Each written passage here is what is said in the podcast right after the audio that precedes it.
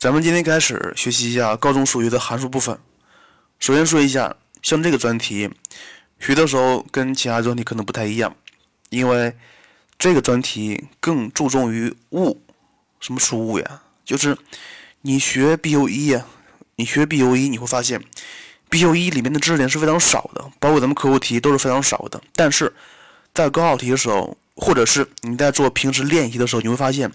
函数题的出题形式是非常多的，就是那种花样是非常多的，所以你要是只掌握咱们 BU 一里边的那些知识点是没有用的，呃，不能说没用，是不够的。所以学习这个专题，你更多的是学会用函数思想来解题，而且还要学会研究和分析问题的能力，这个是你学习 BU 一的重点，而不是说学一下咱们书本上那些仅有的知识点。呃，另外说一下，像这个专题对于高三学生来说有点鸡肋，因为在高考题里面专门考函数的题目是非常少的，非常少的，可能是一张卷子里面只有一个题。呃，就算那只有一个题的话，也可能是考的比较靠前，所以它的难度属于中等或中等偏下的题目，它本身不难。但是你看一下，咱们咱们学过导数，导数的所有的思想基本上都是函数思想，所以函数。它是咱们学习整个高中数学的灵魂和基础。另外说一下，咱们讲函数专题，重点讲的是他们思想以及遇到问题应该怎么分析，从哪些角度进行解题，这个是咱们讲解的一个关键。另外说一下，咱们这个专题里面总共分成六次进行讲解。第一次是讲一下咱们的函数的构成，主要是定义域、值域和对应法则。当然，这儿的对应法则在高考题里面考的是比较少的，所以咱们先不讲了。第二次是讲一讲咱们书本上初高中所涉及的全部的初等基本初的函数，有指数、对数、幂函数，以及咱们初中部分学过的一次、二次反比例和二次函数。另外，咱们的重点是讲一下二次函数，因为二次函数根的分布问题在高考题里面依旧是一个考点。第三次是一个重点，咱们需要讲一讲。咱们的书书本上里面的函数的性质：单调性、奇偶性、周期性和对称性。另外说一下，这四个性质同样重要，没有主次之分的。另外就是在高考题里面，函数题目一般是跟性质相关系的、相关的啊。第四次，咱们主要讲一讲函数图像问题，因为学习函数一个思想就是数学结合思想，所以这就要求你对图像非常敏感，它包括。要你会作图，要你会看图，会审图。另外，在高考题里面还有一一类这样题型，就是给了你一个式子，它让你判断以下 A、B、C、D 哪个是这个式子的图像。所以做这样的题目，一般是根据性质，包括一些特殊点的位置。另外就是，呃，咱们在讲这一块的时候，需要加加一些咱们的极限思想在里面，因为用极限思想来判断题目是非常快的。呃，第五次是讲一讲咱们之前讲过很多次的一个知识点，叫做零点、根和焦点问题。咱们之前讲过，就是说解决这类问题的关键在于作图，通过图像就能看得出来。然后第六次主要是讲讲一下综合性问题。综合性问题，咱们采用分段函数的题型来讲一讲，就是分段函数，然后跟不等式。跟零点相关的一些题目，咱们本节课主要讲一讲第一个知识点，就是函数的组成，主要是定义域和值域的求法。定义域就是使得函数有意义的所有未知数的取值范围啊。所以你看一下，只有在定义域内，函数才有意义。所以在你做含导数题目的时候，除非他告诉你了定义域是 R，所以如果没有告诉你是 R 的话，首先要判断定义域，这个就是定义域优先原则。关于定义的求法，总共分成两类啊。第一类就是它给出这个函数解析式了，让你求定义域；第二类是没有给出函函数解析式，让你求定义域。咱们先看第一类啊，就是如果给了你一个式子，让你求定义域，你看看常考的定义域的求法总共分成哪几类啊？应该是分总共分成四类啊。第一种就是未知数在分母处，那么就必须保证分母不为零。第二类是未知数。处于偶次根下内，那么咱们就必须保证整个的偶次根下内的内容要恢复恢复大于等于零啊。那么这儿就要说一下，在基次根号下的里边，x 是没有要求的，可正可负，可以为零。第三类就是未知数处于对数的真数上的位置啊，那么就必须保证真数是一个正数才可以。另外还有漏，还有那个两个小的不常考的，第一个就是零的零次是没有意义的，零的零次是没有意义的，所以咱们当遇到 x 的零次时，x 不可以为零。另外一个就是正切函数，因为它是一个有界函数，所以里面的 x 取值不可以等于二分之派加 k 派，因为它因为它的周期就是派啊，所以加了个 k 派。这个是。这个四类是咱们主要常见的，给了一个函数解析式，让你求定义的定义域的求法。咱们看看题目，就是第一个题目，让你求函数 y 等于 log x 减三的平方分之根号下 x 乘以四减 x 的定义域。那么你看一下，有分母，所以分母不为零；有偶次根下式，所以 x 乘以四减 x 要大于等于零。另外你看看有对数，所以真数要取正才可以，所以像这个函数定义域应该是三个不等式的交集，交集。第二类啊，第二大类是没有给出解析式，它让你求定义域。其实这样题目非常简单，只需要遵循两句话就可以了。第一句话，定义域只是 x 的范围，只是 x 范围。第二句话，括弧内的范围整体相同。括弧内的范围整体相同，什么意思呀？你看一看，已知 f(x) 定义域是 a 到 b，它让求 f(g(x) 定义域，什么意思呀？你看看，f(x) 和 f(g(x) 它们属于同一函数，同一函数，只不过未知数的形态可能不太一样。所以你看一下，如果你把 g(x) 换成 t 的话，一个是 f(x), 一个是 f(t)，它们只是未知数的选用的字母不同。它们依旧是一个同一函数，那么如果是同一函函数的话，要保证定义域是相同的。所以你看一看，x 的范围和 t 的范围是一致的，所以这个就是所谓的括弧内的范围整体相同的原则。你看，咱们举个例子说一下，若函数 y 等于 f(x) 定义域是二分之一到二，它让你求 f 一减二 x 定义域是多少？首先啊，如果你把一减二 x 设为 t 的话，那么里面的 x 和 t 的范围应该是一致的。另外，你看看 y 等于 f(x) 定义域是二分之一到二，所以 x 是大于等于二分之一，小于等于二的。所以接下来你需要求右边这个函数括弧内的整体范围应该也是二分之一到二，所以一减二 x 要大于等于二分之一，小于等于二，解出来就可以了。接下来看第二题。若函数 y 等于 f 二 x 加一的定义域是负二到一，它让你求 y 等于 f(x) 定义域是多少？首先，满足括弧内的范围整体相同，也就是说，二 x 加一的范围和右边那个函数 x 范围应该是相同的，对不对？而且咱们还知道，定义域是负二到一，所以 x 是大于等于负二，小于一的，所以二 x 加一的整体范围应该是大于等于负三，小于三的。所以，右面那个函数括弧内的范围应该是负三到三，跟它一样才可以。所以，像这个就是咱们刚才说的两句话。第一句话是未知数只是 x 范围，第二句话是括弧内的范围整体相同，这样就可以取得出来了。关于如何求定义域的方法，就是咱们刚刚说过的两大类啊。一般来说，在高考题里面，如果让你求定义域的定义域的题目，一般不是太难做。呃，接下来咱们说一说如何求值域。首先，这个求值域的方式是非常杂乱的。从高一到高三，可以说咱们学过很多求值域的方法。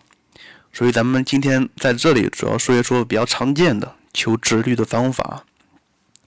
那么，什么叫值域啊？值域就是最值啊。所以，凡是咱们初初高中学过的求最值的方法，都是求值域的方法。接下来咱们看一看比较常见的几类方法。第一类作图法。首先要说一下，这个作图法是曹老师非常喜欢的一个方法，就是如果一个函数，我可以把图像画出来，呃，就算不能画的话，我求导判断单调性，也可以画一个大致图像，是不是？如果你能画得出来的话，那么就可以求它们的值域。这个法子是通用法子。咱们举个例子说一下，你看一看，y 等于 x 方减 2x 加 5，x 属于负一到二。那么它是一个二二次函数，图像非常好画，开口朝上。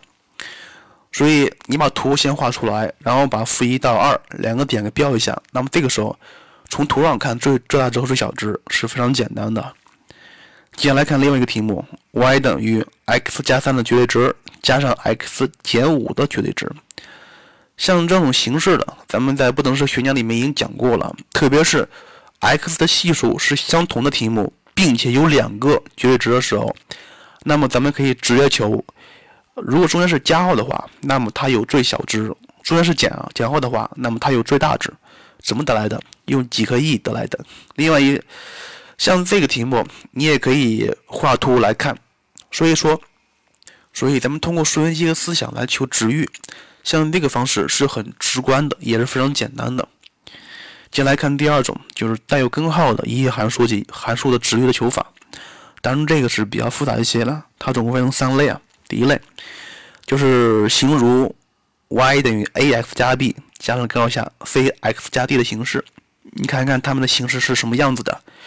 首先，这个函数里面有一个根号，是不是？所以像这样题目，咱们应该怎么做呀？换元法，把根号去掉就可以了。就比如 y 等于 x 加上二倍的根号下 x 减一，那么咱们可以把根号下的东西，把根号整体设为一个未未知数 t，也就是说，咱们练根号下 x 减一等于 t 的话，那么里里面的 x 就可以用 t 来表示出来。那么进而就可以化成咱们学过的函数了，这个非常简单一些。先来看一看咱们说的第二种，y 等于 x 加上根号下三减三 x 方，或者是 y 等于 x 加四加上根号下五减 x 方。像这种题目应该怎么解？看一看第二种跟第一种相比，它也是只有一个根号，但是根号下的 x 的次数高次是二次，所以跟第一个不一样了。所以，像这种题目，如果你要是再把根号下的东西把根号整体设为 t 的话，那么 x 如果把 x 表示出来，那么 x 就带有根号了，这样来说是没有效果的。所以，像这种题目，咱们要解的话非常简单，咱们只需要采用那种三角换元法就可以了。那么接下来说一说什么叫三角换元法呀？就是你把里面的 x 或一个东西整体设为一个 cosin 值或 sin 值。因为咱们知道，呃，sin 方加 cosin 方等于一，是吧？你看，像这个题目，咱们当然这儿需要注意一下，x 通常是跟余弦相对应的。来，你看一下，看这个时候，来看这个时候，如果咱们如果把三减三 x 方看成是 cos x 方的话，那么你看一看，哎，它正好可以把 x 给表示出来，对不对？所以这样的话，就可以把根号去掉。把根号去掉，进而转化成为一个只含有三角函函数的这样的式子让你求值域，非常简单。呃，关于第二个同样是一样的。另外说一下，像这种题目，其实跟咱们讲过的柯西不等式非常类似，非常类似。就比如像这个题目，你可以 y 等于 x 加上根号下三减三 x 方，你可以看成是 y 等于根号下 x 方加上根号下三减三 x 方，所以这个时候。呃，利用柯西不等式是非常好解的。接下来看一看第三种，第三种是 y 等于根号下 x 方减六 x 加十三加上根号下 x 方加四 x 加五这种形式的。所以你看看，它有两个根号下，两个根号，而且根号下东西都是二次，都是二次，不仅有二次项，还有一次项，还有系数。像这种题目。咱们解的时候，一般是用它的几何意义来解的。几何意义来解的，就是你看看，咱们以这个题为例啊，它可以化成根号下 x 减三的平方加上零减二的平方，加上根号下 x 加二的平方加上零减一的平方，是不是？其实你看一看这个式子，它其实就是 x 零这个点到两个点的距离之和，哪两个点？一个是负二一，一个是三二。所以你看看，如果咱们把 x 零这个点设为 P 的话，把负二一设为 A，把三二设成 B 点的话，你看看，其实就是点 B 点 P 到 A、B 两点的距离和，你画个图你看一看，它肯定没有最大值，是不是？当点 P 向左和向右无限移动的时候，那么它们的和应该是正无穷，所以它肯定没有最大值。但是有没有最小值呢？当然有啊。呃，像这这种题目，咱们在初中的物理里面学过反射，是吧？学过反射。其实这种题目非常简单，你把 A 点关于横轴对称的点设为 A 撇点。这个时候你看看，PA 是等于 PA 撇的，是不是？所以这个时候，PA 加 PB 就等于 PB 加 PA 撇。那么非常简单，两点之间直线最短，所以 P 点应该处于 A 撇和 B 之间与横轴的交点那个位置时候，那么它们的和才是最小的。所以，像这个题目的和的最小值，它就是 A 撇点到 B 点之间的距离。这个是最小值啊，同当然它们没有最大值啊。另外，接下来那个题目是一样题目不说了，你可以自己练一练。接下来第三种题目，第三种题型就是用单调性的方法来解。像这种题目是咱们的正统方法，就是导数里面一般是用这个方法来解的。首先你要判断单调性，然后再用给定的区间。从而求最大值和最最小值是非常简单的，但是需要注意一下，就是如果一些简单的函数，如果咱们一眼能看出单调性的话，那么就不用来求导了。这儿需要说一下，咱们的函数改变单调性的形式是两类，第一类是加了一个负号，就是整体加一负号，那么单调性就变了；第二类是整体加了一个分之一。就是这个函数处于分母处加了分之一，那么整体单调性也变了。就比如这个，就比如咱们看看的题目，y 等于 x 加上二倍的根号下 x 减一，那么很显然它整体是一个正函数，这个不说了。看第二个，y 等于 x 减去根号下一减二 x，一减二 x 是一个单调递减的，那么加根号还是单调递减的，那么加又加了一个负号。那它就是单调递增的了，所以这个函数是一个单增函数。所以，如果一个函数你可以直接看出单调性的话，那么你就可以用单调性来解，非常简单。如果一个函数比较复杂一些，不能判断单调性，怎么办呀？通过求导也可以判断出来。第四类是分式形式的一些式子，让人求值域。接下来咱们看看第四大类里面的第一小类啊，就是利用反函数的形式来解决其次函数值域问题。那么这需要说一下，什么叫其次函数呀？就是分子、分母它们的未知数的次数是相同的，这种形式叫其次的。就比如 y 等于 2x 除以 x 加一。那么这儿另外再说一下，什么叫反函数呀？反函数就是用 y 来表示 x。另外注意一下。反函数和原函数的定义域和值域是相反的，也就是说，原原函数的值域就是反函数定义域。咱们举个例子说一下，y 等于一加二的 x 次分之一减二的 x 次，看一看，它是一个分式形式，而且是其次的，所以咱们先求它的反函数。反函数应该是非常简单，反函数应该是 y 等于 log 二。一加 x 分之一减 x 是不是？所以这个反函数的定义域是一减 x 除以一加 x 要大于零，所以解出来 x 应该大于负一小于一，而它的反函数的定义域就是这个函这个原函数的值域，这么求非常简单一些。接下来第二类就是把函数转化成为关于 x 的二次函数来解。然后通过判断这个方程的根的个数，然后利用德尔塔就可以把 y 的范围给求一下了。当然，像这种题目的方法，其实就是把 y 看成是一个常数而已。咱们举例子说一下，你看看，y 等于 2x 方加 x 加2除以 x 方减 x 加1。看看它的分母，分母是 x 方减 x 加1，德尔塔小于零，所以分母是一个恒正数，所以咱们就不不需要考虑它的分母的定义域了。呃，你看一看，如果像这个题目，你把它的分母给它直接乘过去，然后把分子也把它移到左边去，一整理，它就是一个关于 x 的一元二次函数。当然，里面的参里面是包含 y 的。另外就是你看看这个一元二次函数等于零是有根的，有根，所以怎么样？德尔塔大于等于零，所以德尔塔大于等于零这个式子里面只含有 y 的，所以就可以把 y 的值求一下。这个不说了。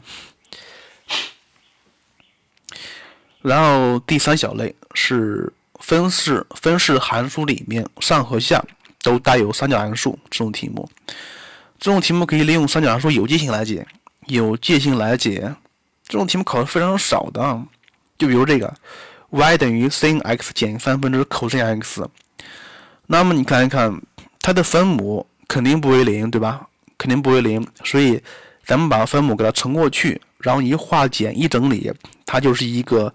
很标准的三角函数形式，三角函数形式，它就是，呃，sin x 加 phi 等于三 y 除以根号下 y 方加一，因为咱们知道正弦函数的范围是负一到一的，所以三 y 除以根号下 y 方加一是大于负一小于等于一的，然后解出来 y 的范围就是它的值域。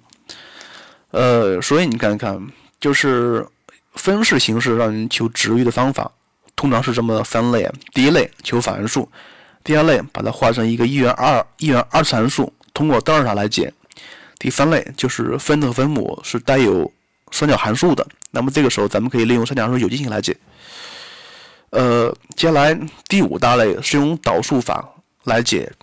当然，像这种题目咱们讲过很多次了。接下来第六种是用不等式来解，不等式来解。另外说一下。这儿说的不等式是咱们学过的均值不等式和基本不等式这两类，非常简单。就是说一下，呃，利用均值不等式解题的时候，你需要满足一正二令三相等的原则，缺一不可。另外就是有的有的题目它不可以用均值不等式，但是它可以用柯西不等式。同样的，这个两个都属于不等式的解法。呃，所以。基本上求值域的方法就是以下，就是以上这么六大类啊。但是用的比较多的是第一是作图，第二是用判断单调性，第三，嗯是用导数，第四是用不等式。当然还有其他，当然这个里面其他的方式，一般来说在高考题里面不会考到。呃，但是如果你要是一个高一的学生来说，我建议你把里面所有的方式方法。全都掌握住了，因为在高一里面会考，在高二里面可能考的考到可能性不大。行了，像关于本节课的配套题目是没有的，你可以，你最好是先把这个里面所提供的方法给整理下来。另外，像这份里面还有一些题目，一些例题，你可以把这些例题给做一下。应该来说，讲高考题一样，这一章是不讲的，是没有必要讲的。行了，今天的课就这样了，再见了。